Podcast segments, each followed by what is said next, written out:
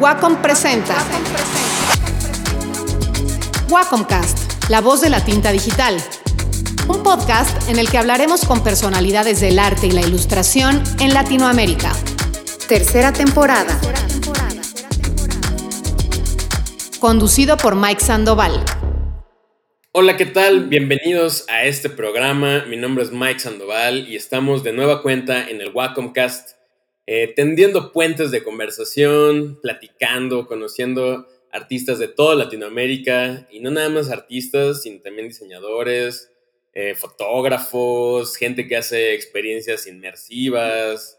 Hemos tenido de todo un poco aquí en el Wacomcast, pero el día de hoy estoy muy feliz porque por fin voy a poder platicar con una gran amiga que eh, Desafortunadamente no puedo ver tan seguido, pero cada vez que nos encontramos, pues platicamos bastante a gusto. Y eh, lo más curioso es que es de esas personas que llevo mucho tiempo siguiendo en redes y que conozco su trabajo a la perfección, pero que rara vez podemos interactuar como más eh, cercanamente. Entonces, por eso estoy tan contento de poder darle eh, la bienvenida el día de hoy a nuestra queridísima Gaby Cermeño. Gaby Cermeño tiene 30 años y es de Guadalajara, es fanática del cine, em, estudió diseño gráfico, bueno, estudió diseño para la comunicación gráfica en la Universidad de Guadalajara y ha trabajado en publicidad, ha trabajado en animación desde hace mucho tiempo y actualmente es profesora, docente para la escuela Escena, que es una escuela de animación y arte digital aquí en la Ciudad de México.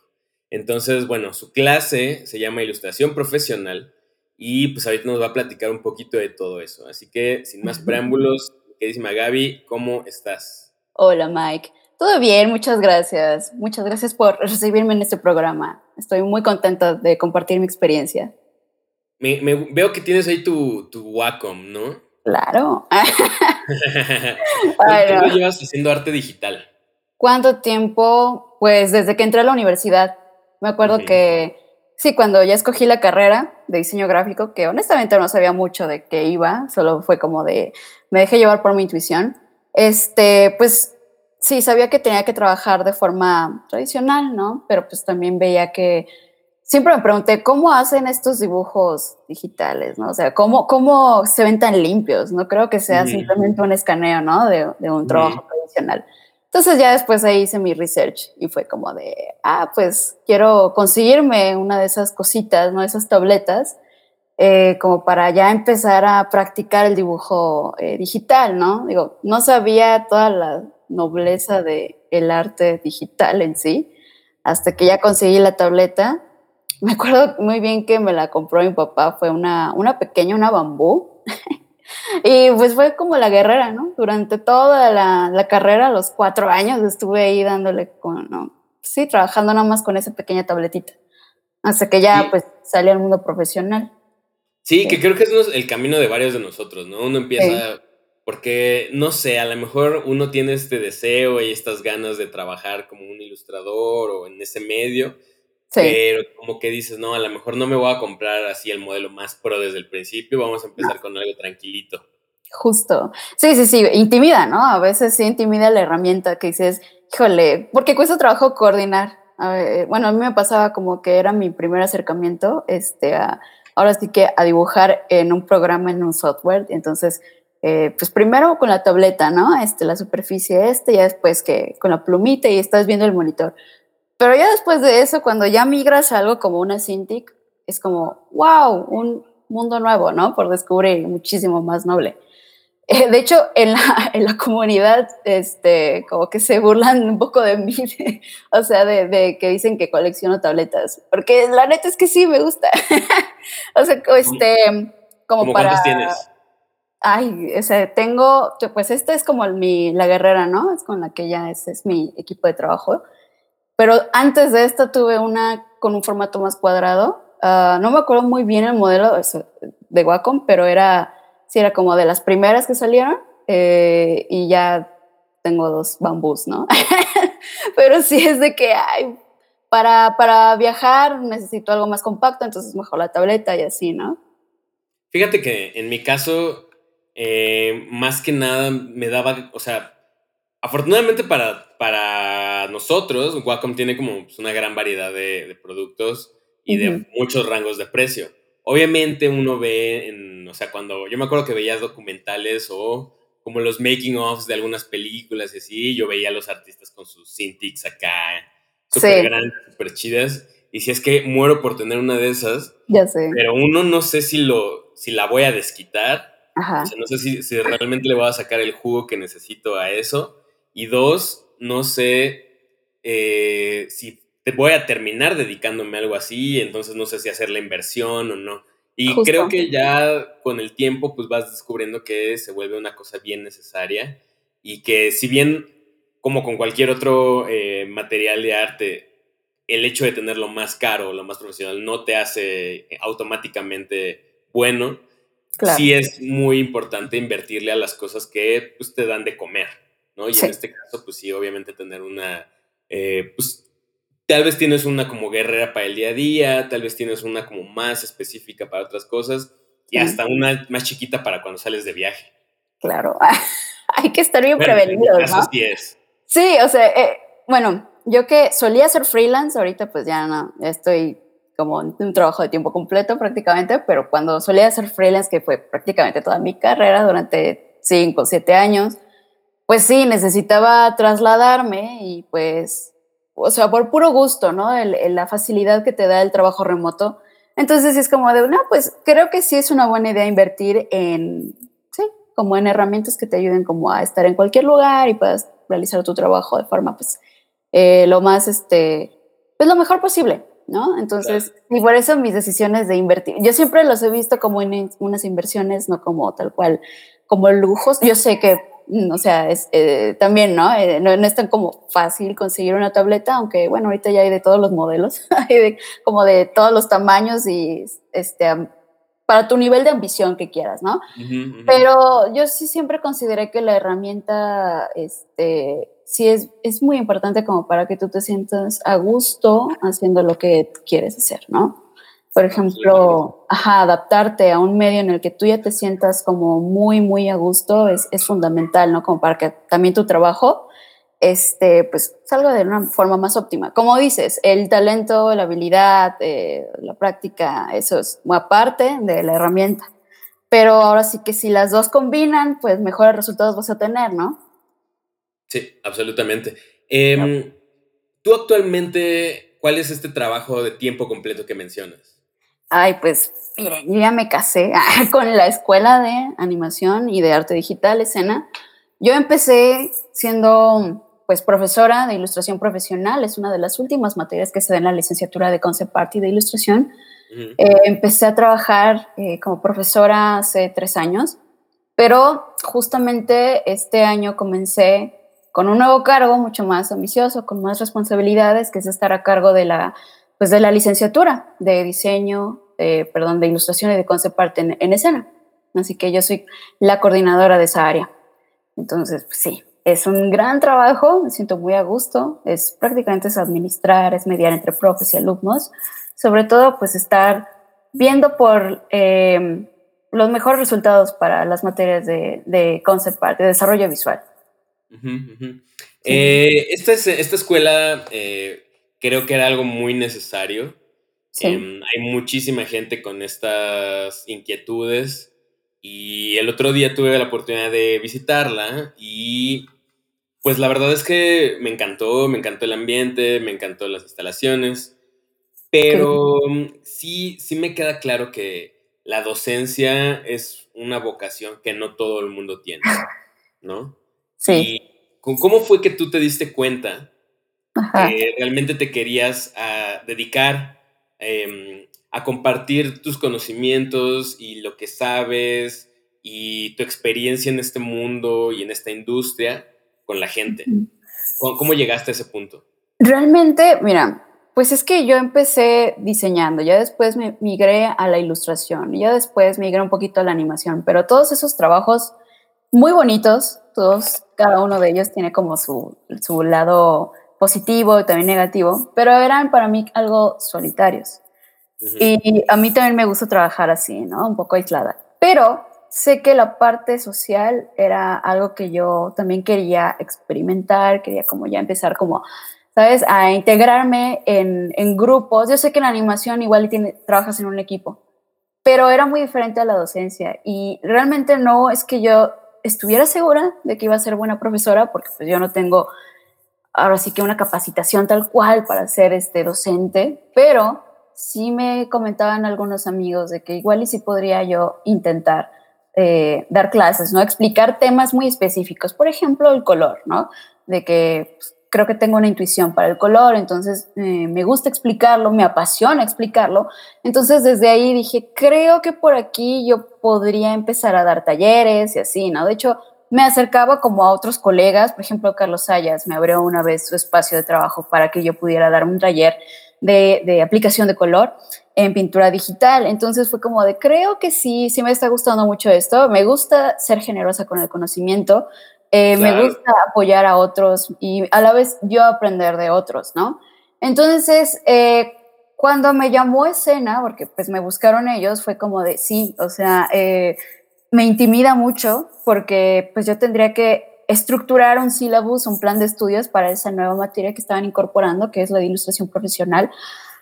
O sea, no, no, no es que hubiese un plan ya desde cero, sino me estaban entregando como referencias y aún así eh, sí me estaba, pues sí, me intimidó al principio, pero dije, ok, creo que este es el momento en el que también te dan la apertura, te dan la confianza de que tú integres temas que tú sabes de la vida pues, más este, profesional a la par de la práctica, ¿no? A, a la par de la técnica. Entonces me lancé, o sea, ahora sí que cada oportunidad que he tenido en mi vida he decidido aprovecharla eh, lanzarme y aprender y yo este, empujarme, ¿no? También para eh, estudiar y, este, y, obviamente aprender de otros. Entonces, cuando me dieron la oportunidad, ya me lancé, eh, hice borradores de sílabos y ya se, se coordinó uno y, y, empecé con un grupo con, no te, lo, no te voy a mentir, fueron dos personas nada más en, eso, en ese grupo. Así empecé con dos alumnas muy, muy buenas, que ahorita, o sea, me enorgullece saber que son profesionistas así de, de primer nivel. Este, y, y, eso me, yo tuve la confianza, ¿no? Porque dije, ok, creo que lo estoy haciendo bien, fueron dos alumnas, fueron muy buenas, pero ¿qué va a pasar cuando ya me toquen grupos más nutridos, ¿no? Cuando ya ahora tenga que controlar un grupo de 20 alumnos.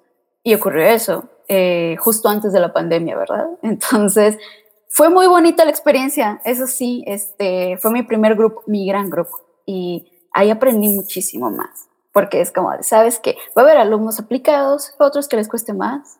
Eh, sí se tiene como que desarrollar esta empatía, esta paciencia, pero también esta firmeza, ¿sabes? Porque es muy fácil que en este medio, eh, pues podamos a veces confundir entre la exigencia con el, pues sabes, como que más relajado el asunto, porque pues al final de cuentas casi nos llevamos en la misma edad, entonces como compas, sabes, toda esta parte de la disciplina puede llegar a ser un poquito complicado de controlar. Pero yo siempre me mantuve así de, no voy a ser Fletcher, ¿sabes? Como en Whiplash, tampoco se trata de ser así exigente a lo bruto, sino de eh, ser firme, eh, pero comprensiva, empática. Y honestamente yo me siento muy satisfecha de los resultados que he tenido en cada uno de mis grupos a lo largo de esos tres años. Eh, bueno, en general de la escuela. Ahorita más que tengo muchísimo más interacción con profesores, alumnos y diferentes materias de, la, de las carreras. No sé, es, es, algo, es una espinita. Yo creo que es una vocación que, o sea, puedes llegar a ser un excelente artista, pero docente es, eh, es una habilidad que es muy específica, ¿no? Y que tal vez no todos lo pueden llegar a desarrollar y, pues, ajá, sí, dime. Lo cual me lleva a preguntarte, para ti, ¿qué es lo que hace a un buen profesor? Lo que hace un buen profesor, yo creo, sobre todo la empatía, pero también la firmeza, es lo que ya mencionaba. O sea, tienes que entender que tú estás siendo un mentor, tú eres una guía para alguien que apenas está, ahora sí que adentrándose a este mundillo del de, arte, de la ilustración, de la creación digital tú debes de entender que tú también pasaste por algo así y lo que quieres es compartirle todas esas cosas que a ti te funcionaron en su momento y que incluso no te dijeron en su momento, pero que tú con toda la experiencia que ya has tenido, todas las oportunidades laborales, eh, tú quieres compartírselo a esa persona por, por generosidad. Yo creo que hay una parte de mucha, eh, sí, eh, eh, la generosidad, la solidaridad, perdón, se me hace como algo clave, el humanismo para un docente. O sea, pero sin descuidar la parte de, de tener ciertas exigencias, ¿no? de no ser condescendiente. Creo que ahí a, veces uno puede llegar a, confundir, ¿no? No se trata de que por ser amables seamos condescendientes. No se trata, o sea, ser condescendientes simplemente está afectando más el desarrollo del alumno, estás vendiéndole humo y ese humo también puede colgarse de esa condescendencia y puede también llegar como a, no sé, a, puede escalar incluso a prácticas fraudulentas porque piensa que tú lo vas a pasar, ¿no? Por, porque hay, pues por pura, este, no sé, por pura amabilidad. Y ahí yo creo que es bien importante nosotros como docentes ser súper perspicaces y, este, y, muy claros, muy firmes con nuestras convicciones, ¿no? De ser muy rigurosos de que así son las reglas del juego. Entonces yo estoy esperando que tú me des este resultado. En, en, todo el, o sea, en todo el camino yo voy a ser tu mentor, yo voy a ser tu guía, pero tú también tienes que cooperar como alumno, ¿no? O sea, tú como estudiante también tienes que hacer tu labor de ser responsable y de entregar a tiempo, de ser puntual, ahora ser, ser consecuente. Y yo como profesor, yo también debo de tener paciencia y debo de tener como esta, esta disposición, ¿sabes? Como a, a darte todas las herramientas eh, con un lenguaje claro, porque también eso se da mucho, ¿no? Este, que uno quiere apantallar usando palabras rimbombantes, o sea, muy técnicas, que digo, sí, eso demuestra que, pues, sí, este, sabes del, tema, ¿no? Pero yo creo que es mucho más valioso cuando alguien hace el esfuerzo por ponerse en un nivel de claridad en el que todo mundo lo puede comprender. Entonces, es un trabajo arduo, no voy a negarlo, de que sí es, es, es interpretar este conocimiento de una manera como súper eh, accesible al público, ¿no? Sí. Em, cuando yo iba en la carrera, y supongo que tú también, eh, por ahí obviamente uno tuvo maestros increíbles, pero también de vez en cuando uno tenía pues, profesores que decías, híjole, yo podría dar lo que está explicando esta persona mucho mejor, ¿no? Entonces, ¿cómo te, eh, te diferencias tú de esos maestros que a lo mejor no te hicieron tan, que no te dejaron tan satisfecha en cuanto a cómo compartían su conocimiento. ¿Cómo lo haces tú ahora con tus alumnos? ¿Cuál, cuál es que es ese diferenciador tan importante entre esos malos profesores y tú? Creo que ha sido la honestidad, ¿sabes?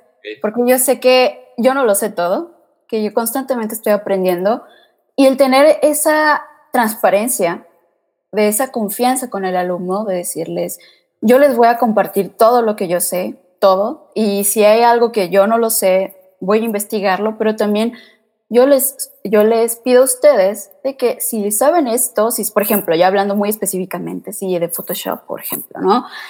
Ya tal vez yo sé hacer las cosas de cierta manera, pero el alumno de pronto sabe hacerlas de otra forma más rápida. Entonces, ahí yo no me voy a poner en un plan, bueno, yo no me pondría en un plan como alzado de, no, ese modelo, esa, esa forma no es la correcta, es la que yo tengo que decir, no. Yo digo, wow, o sea, no sabía ese método, gracias por compartirlo, ahora lo podemos implementar con toda la clase, ¿sabes? Ahora sí que también puedes aprender mucho del alumno.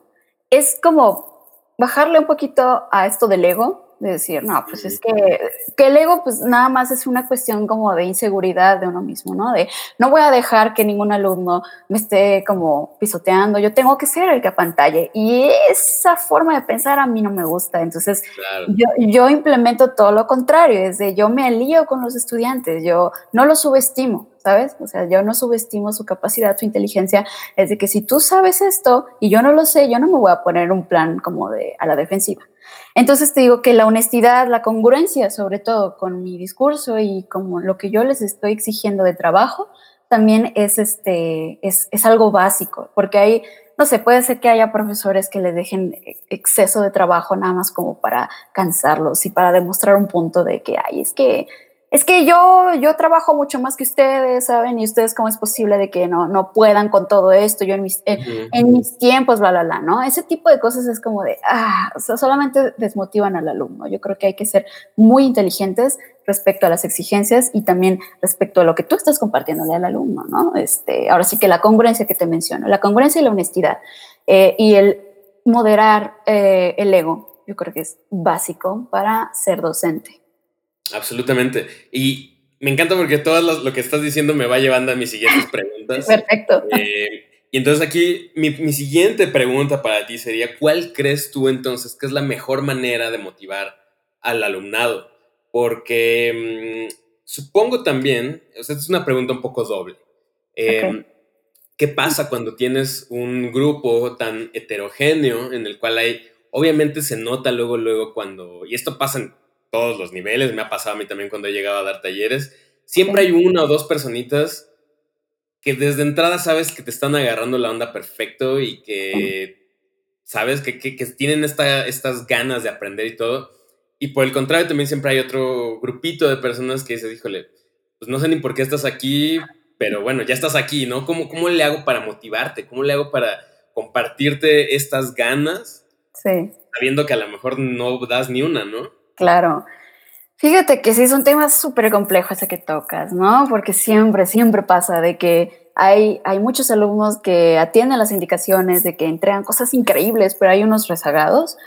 Pero este, creo que nos estamos perdiendo tal vez de whole picture, ¿no? Porque igual esos alumnos están teniendo problemas de, mucha de muchas índoles. Y, este, y tampoco se trata de que nosotros pues vayamos a ser como sus, ¿sabes? Sus psicólogos. No, no, no, no, no. Simplemente, o sea, nuestra función es ser mentor, ser guía y pedirles cosas. Y la manera en que yo he resuelto a veces eh, esas situaciones, no digo que sea la única fórmula, es primero desde cómo me comunico con ellos, ¿no? Eh, porque si enseguida yo empiezo a decirles, no, pues es que ve lo que estás entregando, ay, no, sabes, como de, ay, o sea, no, no vengas ni te pares a la clase, porque qué es esto, o sea, qué vergüenza. No, pues enseguida el alumno también se va a desmotivar un chorro, ¿no? Yo sé que, y eso me lo comentó eh, Greg, que era el ex coordinador de la carrera de diseño, de, ay, sigo diciendo diseño, perdón, de la carrera de ilustración de concept arts. Sí, luego se me cuatropea. Eh, bueno, Greg eh, me comentaba mucho esto, de que es que no somos sus papás, no podemos estar detrás de ellos como cuidando en que, en que sean este, los mejores o de que den sabes que, que lo intenten más, es, no podemos arrastrar esa responsabilidad como docentes nosotros, pero sí podemos hacer el intento de motivarlos, de, sabes, como de darles ciertas asignaciones que igual a ellos les interesen más. Aunque aquí puede llegar a, a, ocurrir un tema medio delicado, que es el de si les estás entregando puros o les estás pidiendo que hagan puros trabajos que sean atractivos para el alumno, que, sabes, en vez de que lean no sé, el Quijote, por así decirlo, que lean Harry Potter o algo así, puede llegar a ser que ellos no desarrollen también su tolerancia a la frustración, ¿no? Porque como ya están acostumbrados a ver o hacer cosas que les gusta, que solamente con los que se sienten cómodos, eh, puede ser que cuando lleguen a, un, a la búsqueda de un trabajo y que les exijan hacer algo que está fuera de su zona de confort, puede ser que ahí haya un quiebre, ¿no? Pero al final de cuentas eso también es como una lección en la vida. Uno tiene que también saber adaptarse, ser resiliente. Pero durante clase, este, yo creo que es balancear, ¿no? Tener eh, trabajos que puedan llegar a ser atractivos, o sea, también como labor de docentes actualizarnos, ¿no? ¿Qué es lo que está en onda, como dicen, ¿no? A ver, ¿qué, qué le puede gustar al alumno? Que, y, y, que a la vez concilie con lo que tú quieres enseñarle de técnica o, no sé, de propuesta creativa, ¿no? Entonces, a partir de ahí, hacer una amalgama que les pueda interesar y que ellos también se sientan motivados porque, porque pues sí, ya, ya no sienten que sea como una tarea, una tarea tal cual, sino como de, ay, bueno, me está dando la libertad de experimentar y puede ser que ocurran, que haya eh, resultados muy buenos, incluso de alumnos que están un poco rezagados, pero la verdad de las cosas es que puede ser que no. Entonces, hay que estar como bien conscientes de que eh, puede ser que el alumno sí tenga un compromiso, que sí, este, digo, modifique su chip y, haga las cosas eh, como pues, tú esperas, o puede ser que no, puede ser que no, puede ser que no aproveche las oportunidades que le das. Y ahora sí que también tener como esta, este nivel de eh, inteligencia emocional o de madurez de decir, esto ya no queda en mí. O sea, yo no es que haya fallado como profesor si yo les di todas estas herramientas, esas oportunidades y al final el alumno no hizo lo suyo, que era ser responsable y, acatar y ser puntual. Si al final no lo aprovechó, eh, tampoco está padre engancharse, ¿no? Porque también eso me ha pasado, que yo pienso que yo fracasé porque un alumno no entregó y dice, no, espérate. O sea, eso es darte mucho crédito. Se puede, se puede volver un tema muy desgastante, ¿no? O sea, tienes que aprender a, separar esa línea entre, ok, yo soy tu, guía, tu docente, tu, em, tu mentor o mentora, pero no voy a estar aquí para ni solucionar tus problemas personales, aunque los voy a tratar de entender con la mayor empatía posible, pero invertirle tanto esfuerzo eh, mental y emocional a los problemas de un alumno, pues creo que ahí es donde, donde se podría volver un problema, ¿no? Justamente, sí, hay que tener un balance en todo, ¿no? Ahora, ya hablando como de cosas un poquito más específicas, em, es bien sabido que muchas veces los artistas, los ilustradores, la gente que está como en este, en este rubro, pues puede ser muy bueno o muy buena en lo que hace, eh, pero no necesariamente tenemos la facilidad de la palabra. ¿no? A lo mejor al momento de expresarlo ya en una imagen o lo que sea, pues sí está increíble y nos dice mil cosas, al momento de nosotros expresarnos verbalmente se nos dificulta. Entonces, ¿cómo haces tú para explicar tus procesos que uno ya conoce a la perfección en su cabeza y que muchas veces son hasta casi inmediatos? ¿Cómo desglosas ese conocimiento para alguien que no tiene ni idea de lo que está, eh, digamos que es eh, tu primer día de clase en esta materia, no sé exactamente qué va a pasar? ¿Cómo le hago para yo, bueno, cómo le haces tú más bien para explicar estos procesos que tienes en tu cabeza a alguien que no tiene ni idea de cómo eh, aplicarlos.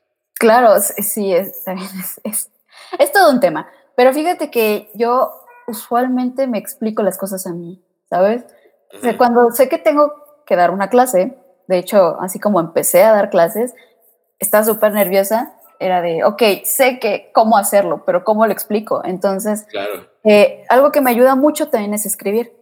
Eh, escribo todo el proceso. A mí me encanta tener un montón de cuadernos en donde yo esté, este, ahora sí que volcando todas mis ideas, darles estructura. Y creo que el escribirlo te ayuda bastante como a, darle un sentido eh, más, este, sí, ¿no? De inicio, eh, medio y desenlace, ¿sabes? Este, Saber plantearte bien la narrativa y el hablarlo, el expresarlo, no nada más que se contenga en tu mente, sino de que ya explicarlo en voz alta, bueno, es que yo, a mí me gusta mucho hacer eso, o, escucharme en voz alta, ¿no? Para saber qué tanto sentido tiene lo que estoy explicando o no. Eh, es un gran ejercicio, te digo, volcar esa parte de forma escrita y verbal, aunque pues no tengas eh, alguien, un interlocutor, ayuda bastante. Este, aunque también, o sea, si ya estás súper consciente de que quieres enseñar cierto método, eh, pues es como, ok, me voy a poner frente a mi computadora, voy a empezar a hacer un ejercicio, pero voy a estar súper consciente de lo que estoy realizando en este momento, ¿no? No es como dejarse llevar, que es muy bonito dejarse llevar, pero si sabes que esto lo tienes que volcar para una clase, sabes que esto es algo que lo tienen que entender un montón de chavos, entonces ahora sí que es paso por paso, con tranquilidad, este, es como de, ok, ya hice mi lienzo, ok, ya voy a agarrar el, eh, no sé, el lápiz, entonces ya voy a empezar a bocetar. Ok, ya entendí cómo es el proceso, ¿sabes? Como ya no nada más estar fluyendo. Eh, pero sí, yo creo que la herramienta está de la escritura y también después de, escribirlo, leerlo en voz alta ayuda bastante y también ayuda también como a, a, saber dónde enfatizar, ¿no? Eh, aunque te digo, la práctica hace todo, todo, todo, todo. Te puedo asegurar que yo era la persona más introvertida y más seria del mundo y cuando yo empecé a dar clases fue donde yo ya me empecé como a, ¿sabes? A soltar. Sobre todo la confianza en uno mismo ayuda muchísimo, como el, convencerse de que te llamaron por algo, te llamaron porque sabes que, que, eres capaz, porque ya tienes trayectoria. Entonces, es como ah, respirar.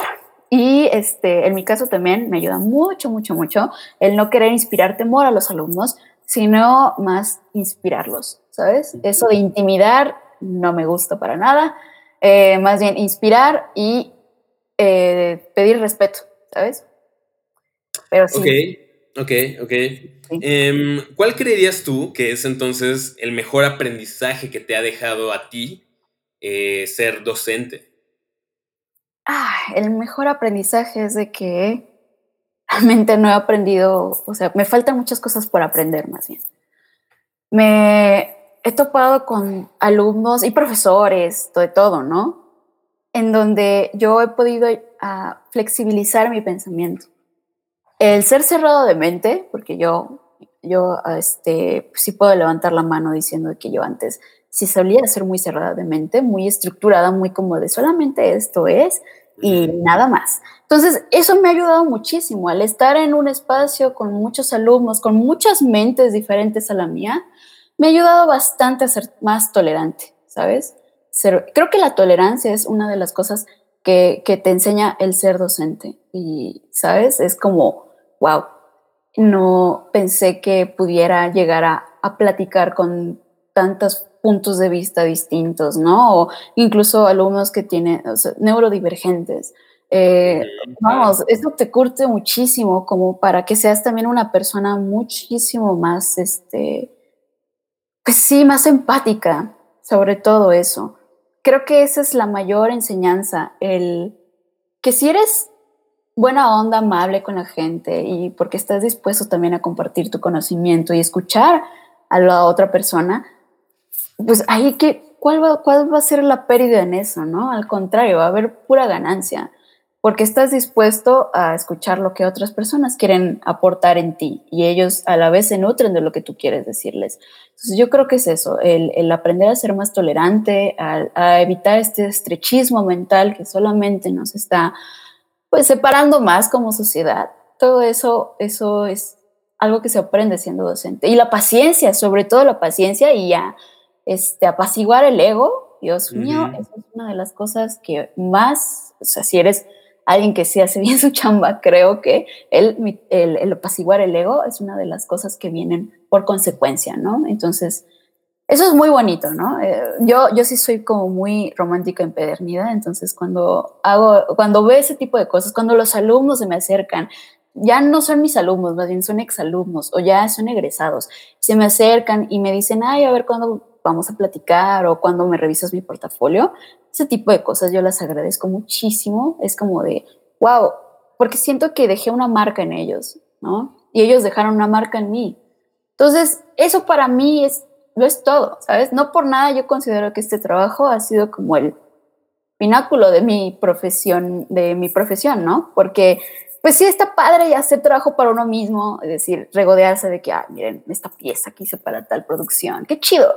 Pero cuando ya compartes algo a otra persona ah, y esa persona lo agradece y te busca y te dice, oye, es que gracias a tu clase es que ya conseguiste chamba, ay, no manches, o sea, se siente súper bonito apoyar mutuamente a la gente. Eso es muy bello.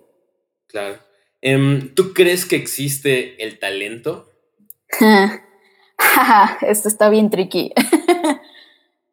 Ay, pues yo personalmente no creo que exista tal cual un talento. Es más una cuestión de constancia, de perseverancia, de práctica, pero de enfoque. O sea, no es de que, bueno, ya hago 100 manos al día y que probablemente de algo va a salir bien de eso, ¿no? Pero si no entiendes lo que estás haciendo, entonces yo creo que no, no, este, no vas a tener los resultados que te imaginas. De nuevo, es una cuestión de disciplina, pero también de focalizar muy bien cuál es tu meta. Entonces, yo creo que el talento así de que exista de la nada, no creo. Son más bien habilidades que tal vez uno ya desarrolla desde muy pequeño o que ya tiene cierta inclinación por algún área, pero es igual como una planta. Y yo creo que esta metáfora ya la han hecho tantas veces de que si no se riega, ahora sí que ya perece, ¿no? Entonces yo creo que sí es una cuestión más de decir, no, es que este alumno sí es talentoso. No creo que seas solo eso, es de nuevo entender su entorno, su entorno material, su entorno social, cómo es que creció ese niño, si tuvo influencia de sus padres o de sus tutores, de que le gustara el arte o de que sus mismos papás eran artistas o bla, bla, bla, todo eso influye obviamente a que él tenga una inclinación y por lo tanto sea muy bueno haciendo eso.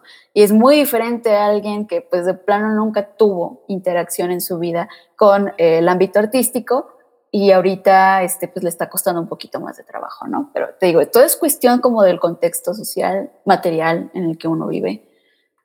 No tal cual una varita mágica de que, ah, sí, este niño sí tiene talento. No, no, no, yo creo que es mucho más profundo que decir. Sí, yo también estoy, estoy totalmente de acuerdo. Siento que muchas veces esa palabra que podría parecer tan inofensiva termina siendo causante de muchas cosas negativas. Porque se tiende a minimizar el trabajo y la pasión y la disciplina. Exacto. Por algo que pareciera que, como dices, mágicamente uno nació con ello. sí, exacto. Y, creo que eso hace que muchas veces las personas se confíen y creen que, que ya saben todo y que todo lo tienen ya resuelto porque son talentosos, porque tienen este talento. Cuando la realidad es que todo se puede desarrollar y es como un músculo. Y si lo dejas de usar y si lo dejas de, nutrir y si lo dejas de ejercitar, pues em, se atrofia como cualquier otro, otra cosa, ¿no? Así es. Em, ya para ir cerrando, más o menos, ¿cuál crees tú que sea el reto más grande de los docentes en México? Ay, ¿cuál será el reto más grande? Hay muchos. Hay, o sea, ahorita yo que estoy como en una célula, ¿sabes? Es como una universidad de un montón. Ah, creo que es adaptarnos a tanto al, voy a sonar bien boomer, ¿no? Pero el nuevo chip que tienen los chavos. es muy diferente. Ahorita ya sus intereses, su nivel de atención es mínimo la mayoría de las veces. Es como, eh, pero es que también es es algo, es una consecuencia de lo que también hemos creado en general, ¿no? Como de que el TikTok, ¿no? De que no sé cuántos segundos. Entonces los alumnos eh, les cuesta mucho trabajo retener información. Y creo que nuestra labor como docentes es no solamente eh, comprenderlo, sino atacarlo de una manera estratégica, decir, no, no podemos regresar a, nuestros tiempos, no va a ser igual, o sea, porque eso, eso es muchas de las razones que dan los profes, de que es que en mis tiempos, es que en mi universidad, es que cuando yo estaba en la carrera, esto no pasaba. Y después no, pero estos son sus tiempos, ahora son los tiempos de estos chavos, ¿sabes? Entonces no podemos simplemente querer regresar al pasado y no, o sea, tenemos que renovarnos, tenemos que de la mano de los chavos tenemos que eh, implementar, no sé, nuevas estructuras en plan de estudios. Tal vez ya no estar, bueno, yo pienso, ¿verdad? Por ejemplo, tal vez ya no estar puntuando con calificación. Creo que la calificación se me hace, al menos en la parte artística, eh, ¿sabes? ¿Cómo, le asignas un valor numérico a algo que te mueve otras cosas acá adentro, ¿no? Y que funciona más. exacto, sí. Eso de, de, calificar con, ajá, con con números es una de las situaciones más complejas cuando quieres enseñar arte o quieres ilustración, lo que sea, porque como dices, ¿no? Esto es tan subjetivo.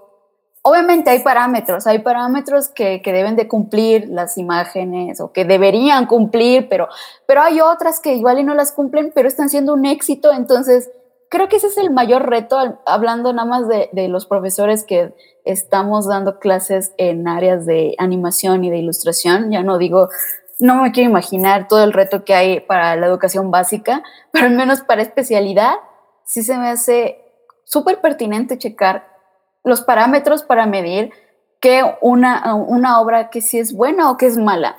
O, ¿sabes? Ese tipo de cosas creo que es uno de las... Eh, sí, de los grandes retos, además de evolucionar con el alumno, de evolucionar con su capacidad de retención que ya está siendo mínima, pero, pero a, la vez no como eliminar esa parte. O sea, no se trata de que, bueno, como ya no ponen atención, entonces ya no vamos a, a pedirles que, que sean rigurosos con su estudio, porque pues pobrecitos, no, de nuevo, eso es caer en condescendencia. Yo creo que hay que crear alianzas, hay que crear como una estrategia más, este, no sé, eh, proyectos como mucho más focalizados para que ellos este, simplemente luzcan sus grandes habilidades que tienen, por ejemplo, yo pienso mucho en TikTok, por ejemplo, ¿no? Que ahorita esta plataforma, videos, ahí te puedes dar cuenta de gente que dices cómo, cómo es que edita estas cosas, digo, para tan poquito tiempo que tienes, hay una gran edición, ¿no? Hay un, hay un gran planteamiento de, incluso de storytelling o de, no sé, movimientos de cámara, y es como de, justo eso, tal vez ni siquiera se están dando cuenta, tal vez sí, porque supongo que sí hay, hay mucha producción detrás, pero tal vez hay algunos que lo hacen por puro amor al arte y, no se dan cuenta de que tienen unos, unas habilidades bien interesantes que igual no han sido explotadas. Entonces yo creo que sí es importante, te digo, eh, ir de la mano con el alumno, con, el, con los chicos de esta generación, que también es, es muy complejo la parte de que acaban de salir de la pandemia, y todavía estamos en esta situación de la pandemia, pero ya no tan intenso como hace dos años. Entonces, pues, o sea, yo también me pongo en su lugar de, que fueron clases en línea, entonces ya es impersonal. Ahorita yo ya dependo de una compu, o sea, yo, todo es por Meet, ya nadie está detrás de mí observando lo que hago, ¿no? Entonces, pues eso es un reto gigante, entonces tenemos que entender también que el alumno, para el alumno no está siendo fácil empezar como a, este, incursionar de nuevo en lo presencial, después de haber estado dos años en, en, pandemia. Sin embargo, eh, no por eso vamos a, este, a, a liberarlos de eh, la responsabilidad de volver a integrarse presencialmente en las aulas o de que, ¿sabes?, de que estén siendo observados por el profesor. Vamos, ahora sí que tener de nuevo la rigurosidad de antes, ¿no? Eh, la disciplina de antes, porque el estar encerrado en la pandemia te provocó también estar como muy disperso, muy disperso, y pues sí, eh, no ayuda mucho en la disciplina académica. Entonces, ahorita creo que es el mayor reto, el, sacar adelante a una generación que vivió en épocas de pandemia, a partir de clases en, línea. ¿Sabes? Creo que es necesario otra vez apretar en exigencia, pero entendiendo sus propias condiciones. Claro, porque justo era, entramos en este mundo completamente desconocido para todos. Sí. Y que sabíamos que era una burbuja, pero no sabíamos cuándo se iba a reventar, ¿no? O sea, algunos pensábamos al principio que iba a durar unos meses y terminó durando dos años, pero sigue ahí, pero no. Y está el riesgo latente de regresar.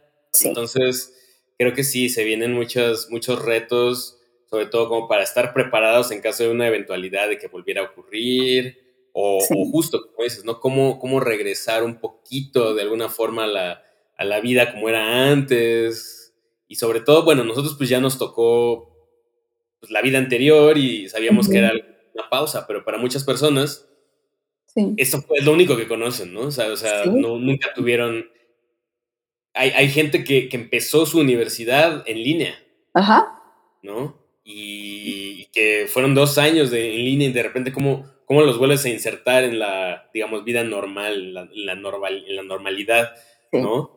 Entonces, pues sí, creo que no lo había pensado así, pero e, es, muy, es muy real. Todavía seguimos lidiando con las consecuencias de la pandemia y pues quién sabe para dónde vaya eso. Sí, caray.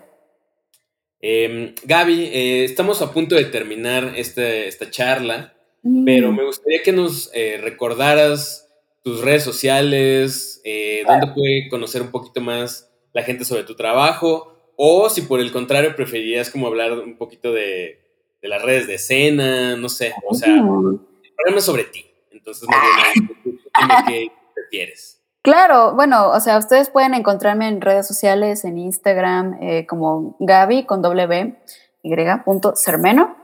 Este, también en Twitter, aunque ahí casi no subo realmente mucho arte, más bien en Instagram es en donde yo me mantengo más activa, en mi página web que es www.gabycermeno.com pero eh, pues yo también los invito a que se den una vuelta por las redes sociales de, Escena, de Escuela Escena.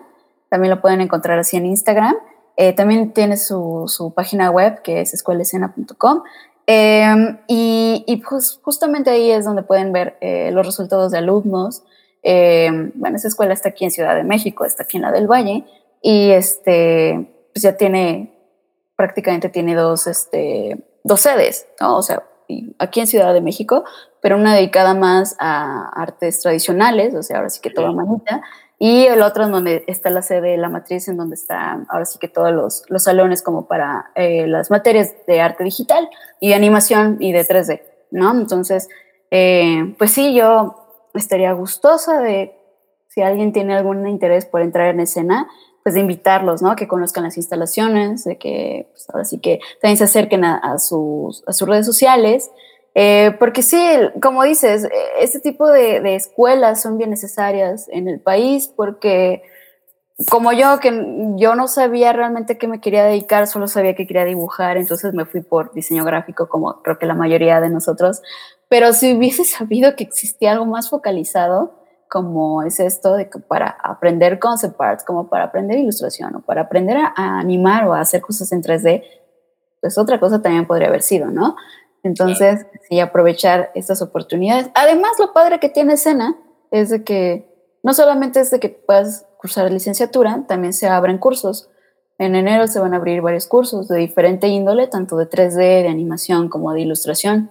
Entonces, ahí este, pues manténganse al tanto de las, de, las redes sociales de escena y si me quieren seguir, Gaby Sermeno, ahí en, en Instagram y en mi página web. Ahí los puedo ver.